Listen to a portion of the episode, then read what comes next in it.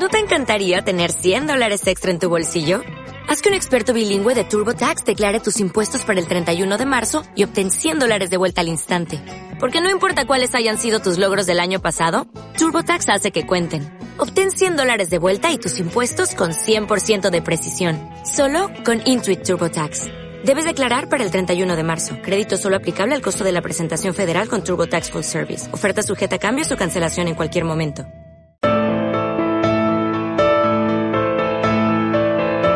Hola Nasero, bienvenido a Naseros Podcast. Si te gustan los NAS, las redes, la multimedia y la tecnología en general, este es tu podcast. Hola de nuevo Naseros, ya me conocéis, yo soy Mac y podéis encontrarme en Twitter como arroba MacHosan.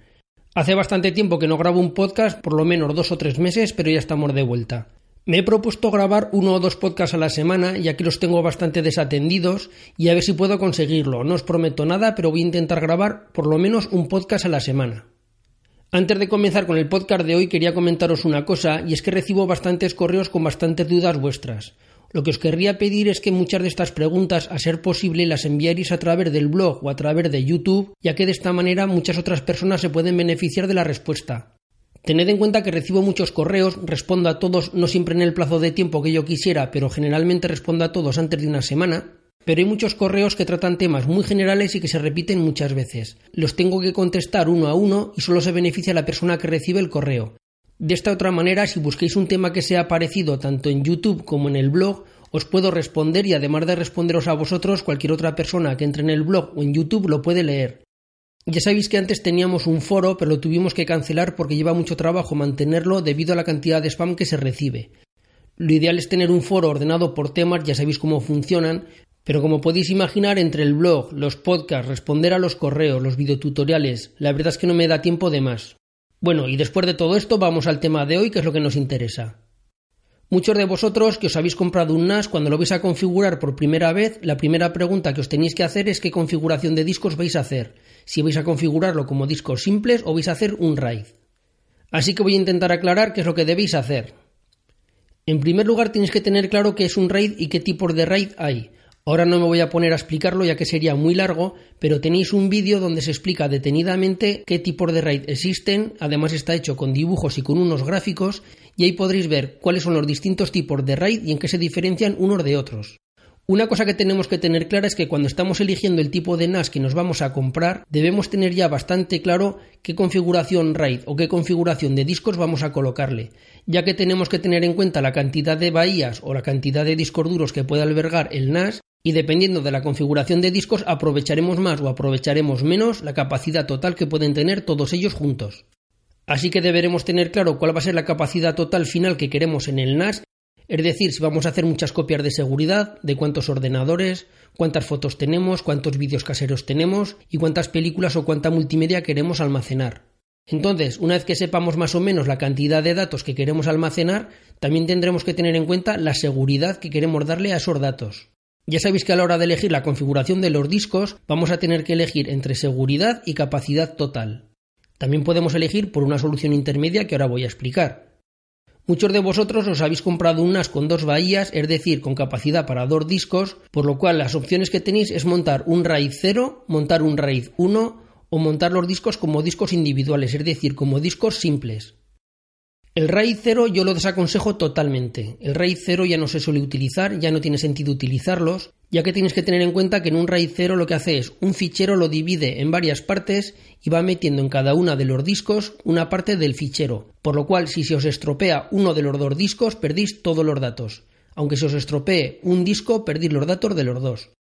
Este sistema de RAID 0 se utilizaba hace años cuando los discos eran muy lentos Tened en cuenta que los discos antes la velocidad de lectura y de escritura era muy lenta, entonces para ganar mayor velocidad a los discos se utilizaba el RAID 0 ya que consigue escribir y leer al doble de velocidad que en un disco normal. Pero hoy en día con la velocidad que tenemos en los discos de lectura y de escritura no tiene sentido utilizar un RAID 0 que con un solo disco que se estropee perdemos todos los datos. Así una vez descartado el RAID 0 tenemos el RAID 1 o los discos simples. Yo mi recomendación es que si eres un usuario normal, es decir, que no utilizas el NAS para un uso profesional, yo te recomiendo que utilices discos simples, que configuréis los dos discos como discos simples. En el primer disco lo que haríamos sería meter todos los datos importantes, es decir, allí meteríamos la copia de seguridad, meteríamos las fotos, los vídeos caseros, los documentos del trabajo, todo que nos importe y todo que no estemos dispuestos a perder. Y luego, para tener una mayor seguridad, lo que recomiendo es periódicamente hacer una copia o un backup de este disco a través de la salida USB en otro disco externo. De esta manera tendremos siempre la copia del NAS y una copia externa en un disco aparte. Es un poco más latoso, pero si tenemos solo dos bahías, muchas veces tenemos que sacrificar la comodidad por la versatilidad. Así, una vez que tenemos todos los datos que nos importan en un disco, en el otro disco lo que haremos será meter los datos menos importantes, es decir, los datos que si los perdemos los podemos recuperar. Ahí es donde meteremos sobre todo nuestra biblioteca multimedia. Ahí podemos meter todas las películas, todas las series, toda la música, Tened en cuenta que si perdemos este disco es un rollo porque tenemos que volver a bajar toda la música y todas las películas, pero siempre son recuperables, aunque nos cueste esfuerzo podemos volver a bajarlas. Sin embargo, si perdemos las fotos del bautizo del niño, las hemos perdido para siempre, no hay otra manera de obtenerlas. Así pues, en este disco tendremos los datos menos importantes y lo que tenemos que hacer es vigilar siempre el estado de salud de este disco para en caso de que veamos alguna anomalía cambiarlo a tiempo. Como ya digo, para mí este es el sistema ideal para la gente que tiene un NAS de dos bahías, que quiere tener los datos a salvo y además tener espacio extra para la biblioteca multimedia. El segundo caso sería para la gente que utiliza el NAS para un uso ya más profesional o para aquellos que quieren utilizar el NAS para guardar datos de manera importante. En este caso sí, en este caso lo recomendable es tener un RAID 1. Ya sabéis que el RAID 1 también se llama discos en espejo porque lo que hace es copiar los datos de un disco en el otro disco, de tal manera que si se estropea cualquiera de los dos discos, es tan sencillo como sacarlo, meter uno nuevo y el sistema se regenera. De esta manera tenemos siempre la posibilidad de que falle uno de los dos discos. Lo cambiamos, lo sustituimos por uno nuevo y ya está, no perdemos ningún dato.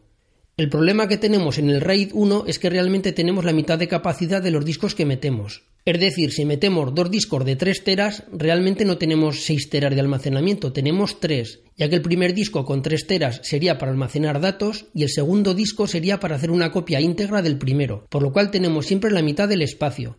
Es un sistema que es mucho más seguro, es mucho más confiable, pero como ya digo, es siempre la lucha entre espacio y seguridad.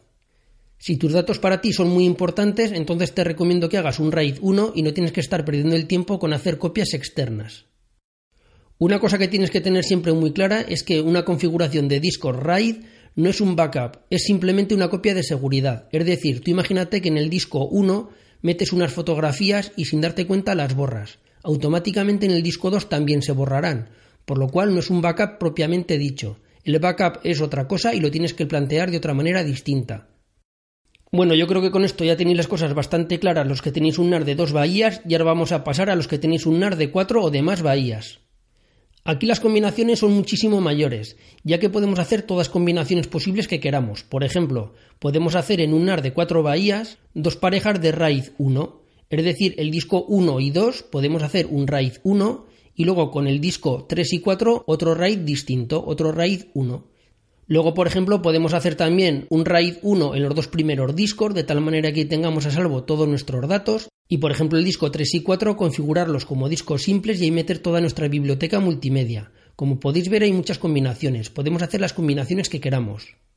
Y finalmente, con los NAR de 4 bahías o más, podemos hacer la famosa configuración de RAID 5.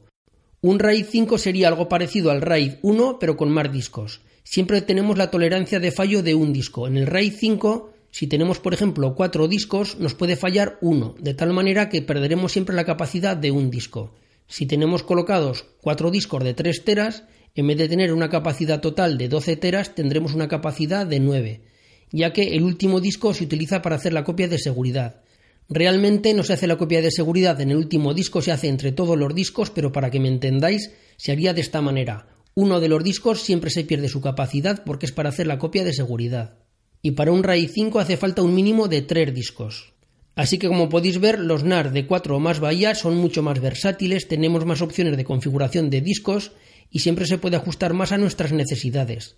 El problema que tienen es que, como es lógico, aparte que el NAS es más caro, cuantos más discos le metamos también encarece más el sistema. Otra cosa que tenéis que tener clara es que estos RAIDs se pueden hacer en cualquier momento. Nosotros podemos comprarnos un NAS, meterle por ejemplo un disco y conforme vayamos ampliando la capacidad de almacenamiento le vamos metiendo más discos y en ese momento podemos hacer un RAID en espejo o un RAID 5. Por ejemplo, podemos hacer un RAID 5 con tres discos y en el momento que nos haga falta más capacidad meter un cuarto disco y ampliarlo. Y así sucesivamente. Luego meteríamos un cuarto disco, un quinto, un sexto, así hasta la capacidad total del NAS.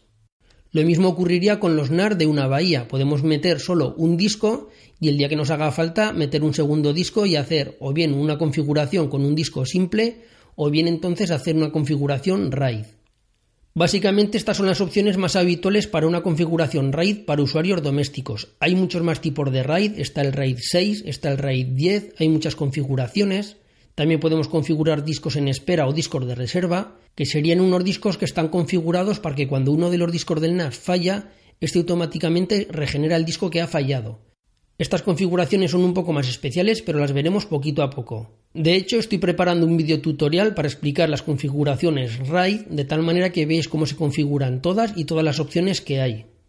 A partir de ahora, aparte de la multimedia y de las configuraciones básicas que estamos explicando en los videotutoriales, quiero empezar a meterme ya con temas un poquito más avanzados para usuarios más inquietos o directamente para gente enfocada a temas más profesionales o para temas empresariales. Y ya finalmente, como he explicado en algún vídeo tutorial, también está la opción de hacer una copia de seguridad en otro NAS o en la nube.